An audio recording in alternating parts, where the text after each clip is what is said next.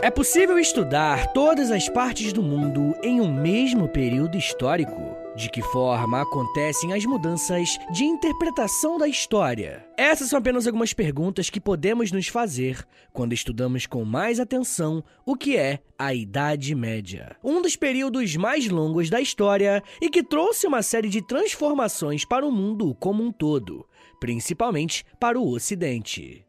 Esse episódio tá dentro de uma série onde eu abordo os diferentes períodos históricos. Tem um episódio sobre a pré-história e outro sobre a Idade Moderna. E hoje vamos basicamente seguir o mesmo roteiro. Falar dos principais eventos que marcaram esse período, mas além disso, eu quero trazer aqui as descobertas e as discussões mais recentes a respeito da Idade Média. E eu vou ter que ativar o modo Missão Impossível, porque nós vamos falar de mais ou menos mil anos de história em apenas meia hora. Então, claro, muita coisa infelizmente vai ter que ficar de fora. A primeira coisa que precisamos ter em mente é que não existe Idade Média. e eu sei que pode parecer um pouco estranho ouvir isso, mas é verdade. E com isso eu quero dizer que nós, historiadores, inventamos essa tal de Idade Média. Mas isso não significa que nós somos mentirosos, tá? Apenas que ninguém que viveu no período que nós chamamos de medieval dizia estar vivendo na Idade Média. Por exemplo, não há nenhum documento desse período em que esse termo apareça. Então, Idade Média é um termo criado pelos historiadores para abordar um longo período, normalmente dividido entre 476 a.C. até 1453, também depois de Cristo. Como vocês devem saber, uma das nossas principais ferramentas de trabalho enquanto historiadores é o tempo. A história está sempre localizada num tempo e num espaço. E por que que isso é importante? Porque nós marcamos o tempo com eventos. E entendemos que existem fatos que são capazes de mudar profundamente uma determinada sociedade a ponto de ser um ponto de virada.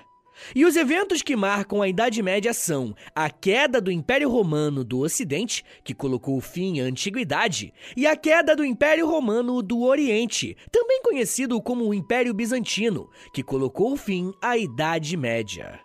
O marco inicial da Idade Média, que é 476 depois de Cristo, foi a invasão dos Érulos, um povo bárbaro que invadiu Roma, e o seu líder Odoacro destituiu Rômulo Augusto, o último imperador de Roma. E o marco final da Idade Média foi 1473, quando os turcos otomanos invadiram a cidade de Constantinopla, a então capital do Império Romano do Oriente, mais conhecido como Império Bizantino. Mas isso significa que, quando em 476 a cidade de Roma foi tomada pelos povos bárbaros, no dia seguinte as pessoas já estavam vivendo uma outra realidade? Não, definitivamente não. Mas há, nesse evento, uma espécie de ruptura importante. O poderoso Império Romano sofreu uma derrota que, até pouco tempo, era impensável. O outro evento fundamental da Idade Média foi o que deu fim a ela, como eu falei, a queda de Constantinopla em 1453. E aqui começam as contradições das marcações clássicas. Quando falamos da queda de Roma, a impressão que fica é que o Império Romano acabou completamente e que no dia seguinte tudo era a Idade Média. Mas novamente não é bem assim. A questão é que um território tão grande como esse também teria muitos problemas. As crises existem o tempo inteiro, mas algumas são mais fortes do que outras e suficientes para rachar uma estrutura. Foi o que aconteceu com o Império Romano e as invasões bárbaras. Elas demonstraram a derrocada final da civilização romana.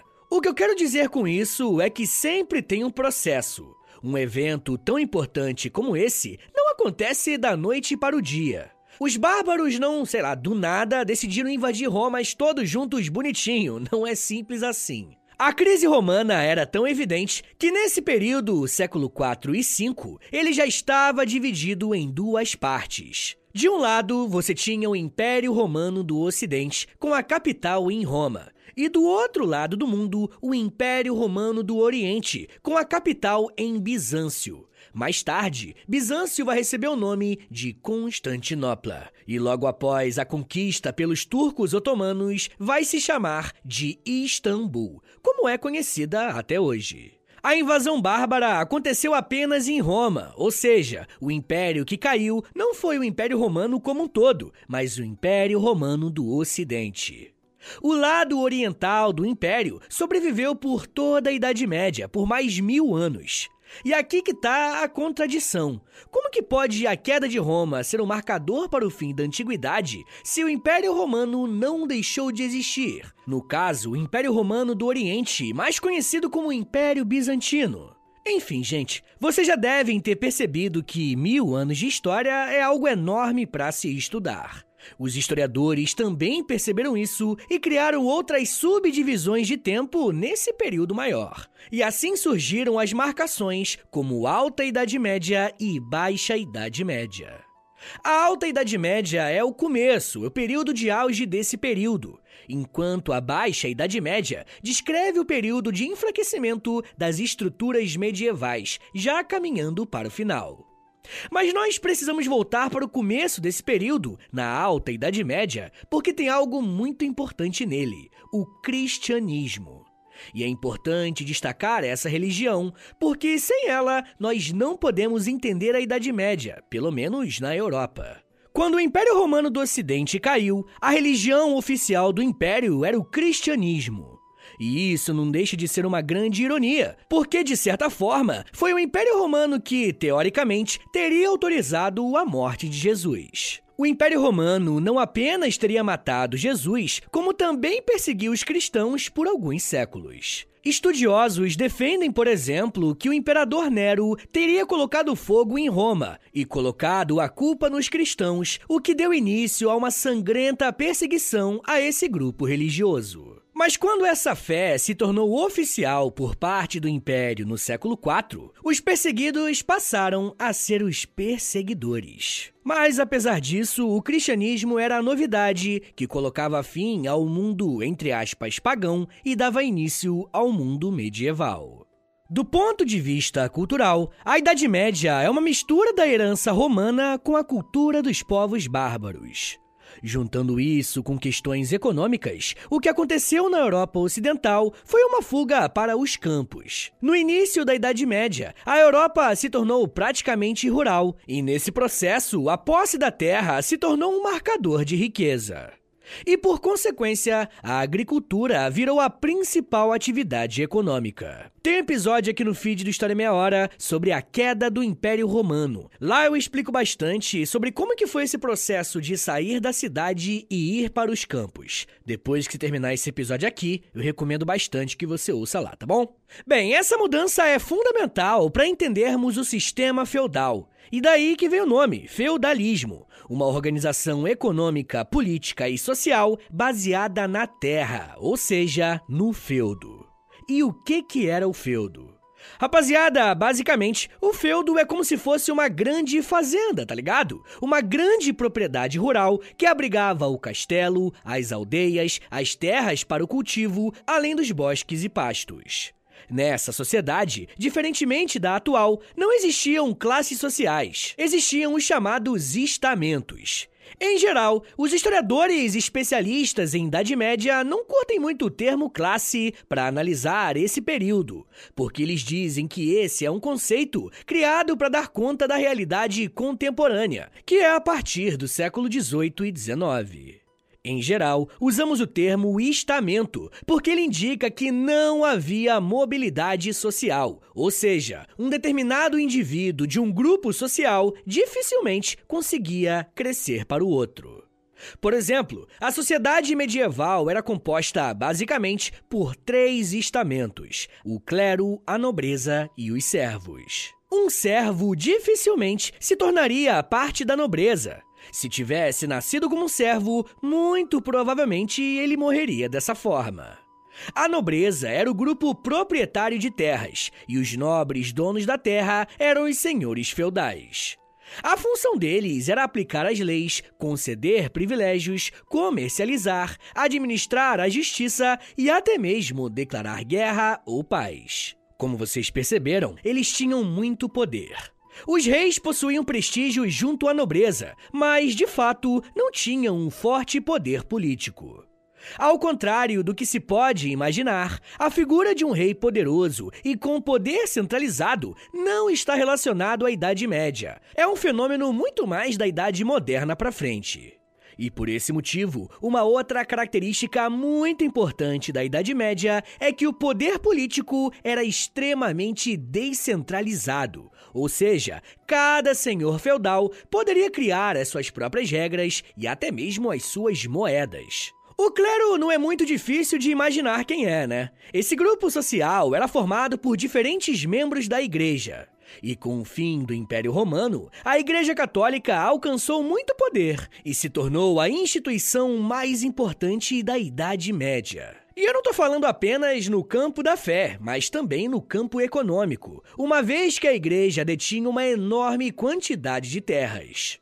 Depois do Iluminismo, ficou difícil olhar para a igreja com outros olhos, mas ela foi fundamental para a cultura europeia. Inclusive, as primeiras grandes faculdades da Europa foram religiosas. Os mosteiros medievais também tiveram um papel fundamental na preservação e na conservação de manuscritos sobre literatura, filosofia e ciências da antiguidade clássica. É evidente, porém, que a igreja também usou desse poder para silenciar algumas vozes. E você já deve ter escutado em algum lugar que a Idade Média foi um período sem avanços científicos e até intelectuais. Mas esse pensamento está completamente equivocado e se trata de uma visão bem reducionista daqueles que viveram depois da Idade Média, mais precisamente durante o chamado Iluminismo. Também tem um episódio aqui no feed sobre iluminismo. Depois que terminar esse aqui e aquele outro da queda do Império Romano, você ouve ele, tá bom?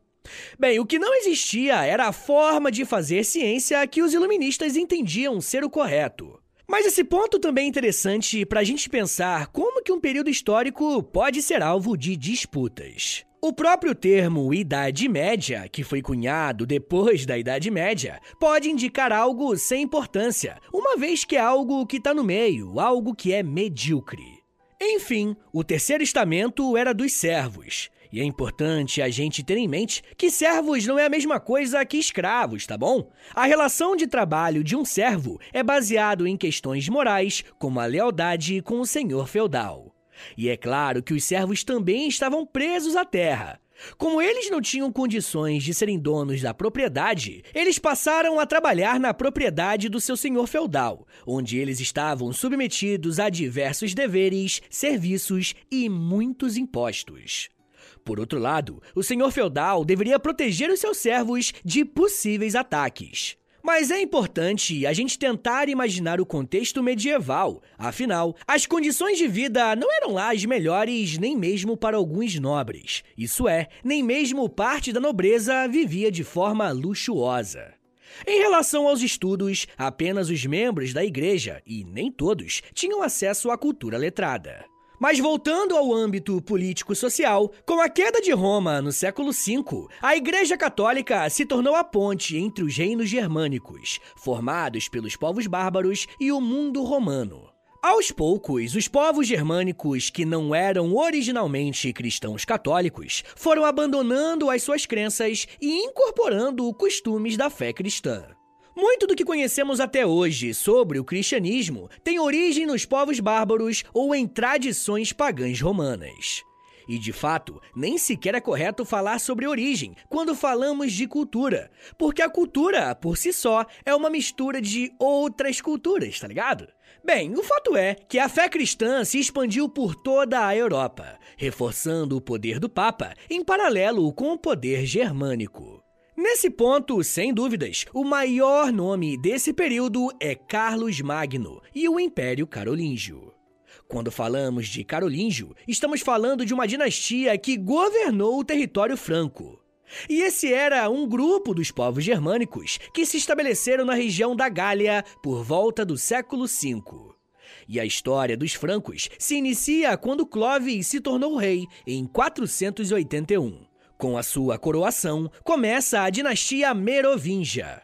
Durante o seu governo, Clovis se converteu ao cristianismo e fez dela a principal religião da Europa Central, pois tinha conquistado toda essa região. Acontece, porém, que a dinastia merovingia entrou em crise e no século VIII os reis chegaram a ser chamados de reis inúteis. que vacilo, né? Bem, com isso, os reis começaram a conceder poderes políticos a um grupo de funcionários que recebeu o nome de prefeitos do palácio, e o mais famoso deles foi Carlos Martel. Martel conseguiu reconhecimento graças à sua vitória contra a expansão árabe-muçulmana na Batalha de Poitiers em 732. Nessa altura, o século VIII, o islamismo já era uma religião bem estabelecida e em franca ascensão, mostrando que a partir dali, a Idade Média também poderia ser encarada como o confronto e a relação entre duas religiões, o cristianismo e o islamismo. Após terem conquistado toda a Península Arábica e o norte da África, os árabes muçulmanos se encaminharam em direção à Europa, pela Península Ibérica. Claro que a luta de Martel foi bem vista pela Igreja Católica, que apoiou o pai e o filho, Pepino o Breve. Pepino continuou as lutas iniciadas pelo pai e conquistou a Península Itálica. Por causa do apoio da Igreja, boa parte das terras conquistadas foram doadas à Igreja Católica e receberam o nome de Patrimônio de São Pedro. Após a morte de Pepino, finalmente chegou ao poder Carlos Magno. E a expansão seguiu firme e forte, com Magno subjugando os povos lombardos e saxões e depois os eslavos ao norte da Europa. Todos eles se converteram ao cristianismo e então, no ano 800, o Papa Leão III coroou Carlos Magno como imperador do Sacro Império Romano Germânico. Esse episódio, ele é bom para eu indicar vários outros que já tem aqui no feed, tá? Tem episódio sobre o Carlos Magno, um outro sobre o Sacro Império Romano Germânico, tem episódio sobre cristianismo e outro sobre islamismo. Eu acho que todos eles, né, são meio que galhos e esse episódio aqui de Idade Média, ele é como se fosse o grande tronco da árvore, beleza? Mas enfim, gente, quase quatro séculos após a queda de Roma, a Europa voltava a ter um grande império. Eu ainda quero falar mais sobre o desenvolvimento da Idade Média, os seus principais acontecimentos e algumas tretas envolvendo esse período. Mas me dá um minutinho aí, tá, gente? Que daqui a pouco a gente volta e eu falo um pouco mais sobre peste, guerras, religião, debates e narrativas. Segura aí, que é um minutinho só.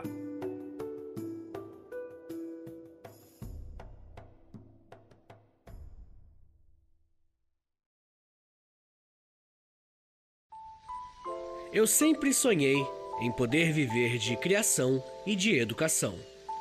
E graças ao apoio de vocês lá no Apoia-se, isso se tornou realidade.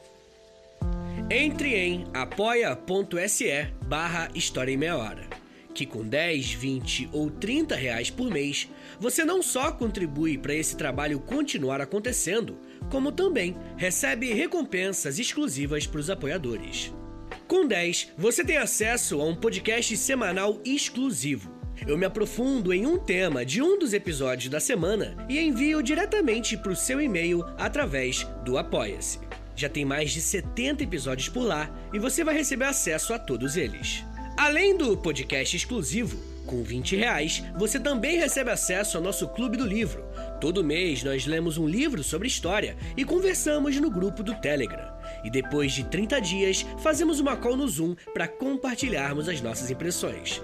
E com 30, além das recompensas anteriores, eu te adiciono no meu Amigos Próximos no Instagram, onde publico conteúdos diários com curiosidades históricas, tanto no arroba História em Meia Hora, quanto no arroba Prof. Vitor Soares. E se você tiver alguma dúvida sobre o apoio, é só entrar em contato comigo pelo e-mail historiaemmeiahora.gmail.com apoia.se barra História em Meia Hora. É apoia.se barra História em Meia Hora. Valeu, gente!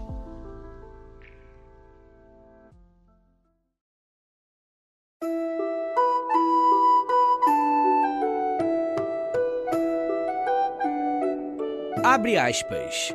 A Europa cristã não passa de um belo ente de razão que se foi forjando na cabeça dos historiadores como uma sequela de sua obrigação profissional de dividir e de delimitar os acontecimentos históricos, reduzindo estruturas sociais e culturais muito complexas a conceitos simples. É chamada também de cristandade ocidental para distingui-la do Oriente cristão aquela parte da cristandade, também na Europa, sob o domínio de Bizâncio, sem influência direta do Papa de Roma. A historiografia centro-europeia tende a identificar o Ocidente cristão com o Sacro Império Romano Germânico, cuja cabeça visível era no domínio temporal o imperador e a cabeça espiritual o Papa de Roma. Fecha aspas. Esse trecho faz parte de um artigo do historiador Fernando Domingues Riboira. E a sua afirmação é bastante forte, mas muito importante para questionarmos tudo o que foi dito até aqui sobre a Idade Média. A primeira e imediata provocação de sua afirmação é a de dizer que, abre aspas, a Europa cristã não passa de um belo ente de razão que se foi forjando na cabeça dos historiadores. Fecha aspas. E em sua obra, o Riboira argumenta que a história do cristianismo ocidental é contada como uma história de conflitos delimitados ao espaço geográfico que engloba a Alemanha, França e Itália, principalmente os dois primeiros. E é como se a história do cristianismo e a história de alguns países da Europa fossem a mesma coisa, tá ligado? Bom, mas qual que é o problema em acreditar nisso? Rapaziada, a questão é que quando achamos que a Idade Média é um sinônimo de cristianismo ou de Europa, acabamos deixando outras regiões do mundo e outras experiências de fora. Por exemplo, alguns anos atrás, você não veria em livros didáticos a presença de reinos medievais no continente africano. Quem é ouvinte do História Meia Hora há mais tempo já sabe que tivemos o exemplo do Reino de Gana, que existiu entre os séculos 6 e 8 e era um grande ponto de extração do ouro. Além dele, o Império Mali teve início em 1235 e só foi cair no século 17. Quando alimentamos essa percepção de que a Idade Média é igual à Europa, a gente acaba perdendo a oportunidade de conhecermos outras regiões do mundo no mesmo período. Se voltarmos para a Ásia, por exemplo, veremos que o Império Mongol teve início aproximadamente no ano de 1209 e sob a liderança de Gengis Khan, que foi um dos líderes militares mais poderosos de toda a história. Mas um outro equívoco em relação à Idade Média é em relação à religião. Por conta do cristianismo e a Igreja Católica serem instituições tão fortes, achamos que toda a Europa era de fato cristão ou muçulmana. E a Espanha vem desmistificar um pouco essa ideia. Ao contrário do que podemos imaginar hoje, durante o período medieval na Espanha, conviveram de forma bem pacífica as três principais religiões monoteístas do mundo: o judaísmo, o cristianismo e o islamismo. Pois é, judeus, cristãos e muçulmanos compartilharam a mesma região por muitos séculos. Há ainda hoje resquícios desse convívio pacífico. Nas cidades ao sul da Espanha, como Sevilha, Granada e Córdoba, é possível encontrar monumentos religiosos ligados às três religiões que sobreviveram até os dias atuais. De acordo novamente com o historiador Fernando Domingues Riboira, a convivência religiosa na Espanha era muito mais pacífica. O infiel para o francês era um ser humano fora da sociedade cristã uma pessoa que não cria naquilo que fundamentava a sua existência, muçulmanos ou judeus. Mas era principalmente uma pessoa que ele até sabia que existia, mas nunca tinha visto. Já para o espanhol, o infiel era uma pessoa de carne e osso, com quem ele se encontrava todos os dias na rua e de quem podia necessitar assistência médica, de quem comprava pão ou berinjelas, ou com quem tinha brincado quando era criança. Esta realidade tão simples não deve ser esquecida ao se propor diferentes visões da humanidade dentro de uma generalizada e hipotética cristandade ocidental. Fecha aspas. Ou seja, gente, o que esse autor está tentando nos dizer é que é um erro achar que, durante a Idade Média, o cristianismo foi a única religião presente na vida de todos os europeus. O ponto crucial da Idade Média na Península Ibérica é a presença árabe muçulmana. No século X, a presença árabe era focada mais na região sul da península, em ampla ligação com o norte da África e a capital do governo árabe, o Califado, que ficava em Córdoba. O Califado de Córdoba foi a época de crescimento cultural, político e comercial da região, que recebeu o nome de Al-Andalus. A política externa do Califado de Córdoba se relacionava com os reinos cristãos da Península Ibérica, como os reinos de Leão, Navarra e Castela, a ponto deles pagarem tributos para os muçulmanos. A economia do califado baseava-se no comércio com amplo uso de moedas, na indústria artesã e possuía técnicas agrícolas muito desenvolvidas. Além disso, Córdoba, a capital do califado, possuía cerca de 70 bibliotecas, universidades, escolas de medicina e também escolas de tradução para o árabe de obras que estavam em grego e em hebraico. Os pensadores da região de Al-Ándalus se tornaram grandes filósofos, matemáticos e astrônomos. Muitos historiadores defendem que foi graças a esse contato com os árabes que os ibéricos conseguiram desenvolver as técnicas navais que os colocaram como pioneiros a atravessarem o Atlântico e, um século depois, desembarcarem na América. O califado existiu em 1031, quando foi abolido e fragmentou-se em diversos reinos muçulmanos conhecidos como taifas. Vocês percebem que, falando assim, nem parece que estamos falando do período medieval? Pois é, né? Mas estamos falando sim, gente. O Califado de Córdoba existiu ao mesmo tempo que o Sacro Império Romano Germânico e existiu também dentro da própria Europa. Dessa forma, eu acho que nós podemos construir a ideia de uma Europa unificada pelo cristianismo e que era igual em todos os lugares.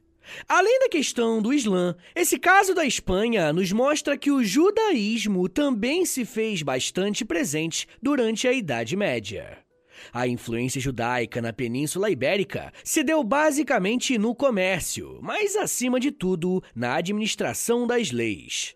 As principais leis espanholas, como a Las Siete Partidas, é inegavelmente influenciada pelos magistrados judeus. Porém, por mais que em alguns lugares da Europa existisse essa relação de proximidade entre diferentes tipos de fé, isso não aconteceu em outras regiões. Um grande baque para a Igreja Católica foi no início do século XI, num evento conhecido como o Grande Cisma do Oriente. Você se lembra que eu falei agora há pouco que foi na parte final do Império Romano que o cristianismo se tornou a religião oficial do império, e logo em seguida Roma foi ocupada por povos bárbaros e o Império Romano do Ocidente deixou de existir? Pois é. Nessa época, o Império Romano já estava dividido, e como nós vimos, o lado oriental sobreviveu sob o nome de Império Bizantino, ou Império Romano do Oriente. É importante enfatizar que o Império Bizantino permaneceu cristão, tá bom? Acontece que no século X para o XI, os imperadores bizantinos entraram em conflito com a autoridade do Papa, o Papa lá de Roma. E aí que entrou uma questão: quem que é a maior autoridade, o imperador ou o Papa? Pois é, o cisma, que significa divisão, inclusive, pode ser explicado que no Oriente o cristianismo vai ser liderado pelo imperador e não pelo papa. Essa foi a formação do cristianismo oriental, que é muito diferente do cristianismo ocidental, com a centralidade no Vaticano e na figura do papa. Uma outra questão religiosa bem importante para a Idade Média, e essa já é bem mais conhecida, eu estou falando das Cruzadas. As Cruzadas foram uma série de expedições militares cristãs que ocorreram durante a Idade Média, com o objetivo dos cristãos tomarem de volta Jerusalém, que era considerada uma terra santa. Por conta do avanço do Império Islâmico, essa região estava sob o controle de reinos muçulmanos. E essas campanhas militares foram realizadas entre o século XI e XIII e foram iniciadas pelo Papa Urbano II no ano de 1095, quando convocou os cristãos europeus a lutarem contra os muçulmanos. Ao longo dos anos, várias cruzadas foram lançadas, com diferentes objetivos e com diferentes lideranças. A primeira cruzada foi a mais bem-sucedida, resultando na conquista de Jerusalém no ano de 1099. As outras cruzadas não tiveram tanto sucesso, e a posse da Terra Santa mudou de mãos várias vezes ao longo dos séculos. As cruzadas tiveram um grande impacto na história europeia e mundial, pois trouxeram consigo uma série de mudanças culturais, políticas, sociais e até econômicas. Uma dessas transformações foi o aumento do comércio e o contato entre o Oriente e o Ocidente, em um processo que nós chamamos de renascimento do comércio e da economia europeia. Porém, esse sentimento de otimismo e prosperidade não durou muito tempo. Se as cruzadas foram um momento de transição da Idade Média, essa maior circulação de pessoas fez com que algumas doenças tiverem mais espaço para alcançar as suas vítimas. O século XIV representou essa mudança através da chamada peste bubônica. A peste foi uma espécie de pandemia causada por uma bactéria chamada Yersinia pestis. E é bem provável que a peste tenha começado no Oriente. Mas como essa tinha sido uma rota comercial que foi retomada durante o período das Cruzadas, todo o continente europeu estava ligado à Ásia por conta das rotas comerciais. O primeiro caso registrado da doença na Europa foi no ano de 1347, e em seguida a peste se espalhou com uma velocidade absurda, afetando boa parte da população. As estimativas vão variar bastante, mas é provável que dois terços da Europa tenha morrido durante a peste bubônica. A gente está falando de quase 150 milhões de pessoas. Com isso, o impacto mais importante da peste foi reduzir drasticamente o número de habitantes da Europa, e isso fez com que a produção agrícola também fosse prejudicada. Com menos alimentos sendo produzidos, a fome veio e os séculos 14 e 15 ficaram conhecidos como os anos finais da Idade Média. Com o aumento das tensões sociais, uma série de revoltas camponesas pipocaram em diferentes regiões da Europa, enfraquecendo ainda mais o poder político dos senhores feudais. Quem aproveitou esse momento foram os reis, que se aliaram aos comerciantes ou burgueses para iniciarem o processo de unificação das monarquias nacionais. O fim da Idade Média está diretamente ligado com esse momento de transformação das estruturas sociais e econômicas, em que o poder estava nas mãos de um monarca e não de vários senhores proprietários de terra.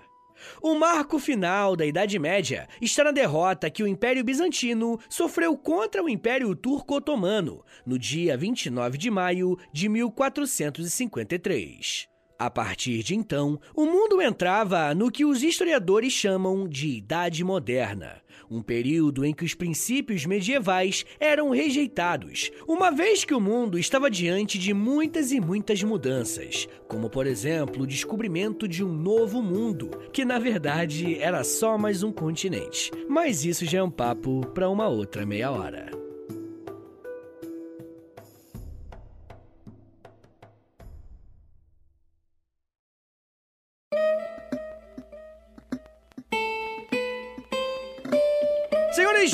Obrigado por terem vindo até aqui. Meu nome é Vitor Soares, eu sou professor de História e você acabou de ouvir o História em Meia Hora. E se você quiser mais episódios como esse, faz o seguinte, compartilha esse episódio, tá bom? Dá uma moralzinha aí pra mim, posta lá nos stories do Instagram, pode crer? E aí você me marca no arroba História Meia Hora, ou você também pode postar lá no Twitter, e aí no Twitter você me marca no arroba H30podcast, que aí eu já te mando a mensagem agradecendo. É, rapaziada, uma coisa que é importante pra caramba é o seguinte: se você gosta do História Meia Hora, se você já aprendeu comigo, já riu comigo, se você quer pô, ver esse podcast por muitos anos de pé ainda, faz o seguinte: dá uma passada lá no meu Apoia-se, beleza? É apoia.se barra História em Meia Hora. Lá tem mais de 100 episódios exclusivos, tem Clube do Livro, lá no, no, no Apoia-se também tem conteúdo diário lá no Instagram, no Close Friends. Mas faz o seguinte: entra lá no apoia.se barra História em Meia Hora, que lá tem bonitinho tudo explicado o que que plano dá, né? Cada recompensa de cada plano. Mas uma coisa que você pode fazer também, se você tiver alguma dúvida sobre a Poice, é me enviar um e-mail no meu contato e o meu Pix, é a minha chave Pix também, qualquer valor é mais do que bem-vindo, é historiaemmeiahora.gmail.com. Rapaziada, o História Meia Hora tem a parceria com a loja, beleza? Entra no site deles, é loja.com.br, L-O-L-J-A, loja. Entra na loja.com.br, digita História Meia Hora, que você vai ser transportado para nossa lojinha. Lá tem moletom, tem blusão, tem regata, tem um monte de camiseta maneiríssima e tudo original do História Meia Hora, tá? Tudo umas estampas, tudo meio que de história, meio engraçadinha também, tá ligado? Então entra lá, além de você ficar gatão, gatona, mostrando para todo mundo que você gosta de história, você também ajuda o meu trabalho, beleza? Rapaziada, uma outra coisa que eu vou te pedir, mas isso aqui não custa nada, é um minuto da sua vida que vai custar. É o seguinte, entra no meu perfil aí do História Meia Hora no, no Spotify, né? Entra aí, clica em seguir, clica em cinco estrelinhas, uma avaliação que você pode dar, e clica no sininho também, porque o sininho vai enviar uma notificação pro seu celular avisando quando tem episódio novo, beleza? Rapaziada, também quero lembrá-los que eu tenho outro podcast, é o História pros Brother. O História pros Brother é um podcast que é de história, né, tá no nome, mas é mais de humor, tá? Ele é mais bobão, né, pra levar muito a sério aquilo lá não, tá? Muita besteira que se fala lá. E eu faço com o Alexandre Níquel e ele também tá aqui no Spotify, é só digitar História pros Brother que ele vai aparecer aí pra você, beleza? Então é isso, gente. Me siga nas redes sociais. É arroba no Twitter, no Instagram e no TikTok, tá? Eu tô sempre lá no TikTok fazendo uns videozinhos educativos de um minutinho só e quase todo dia. Beleza? É isso, gente. Muito obrigado. Um beijo. Até semana que vem. E valeu!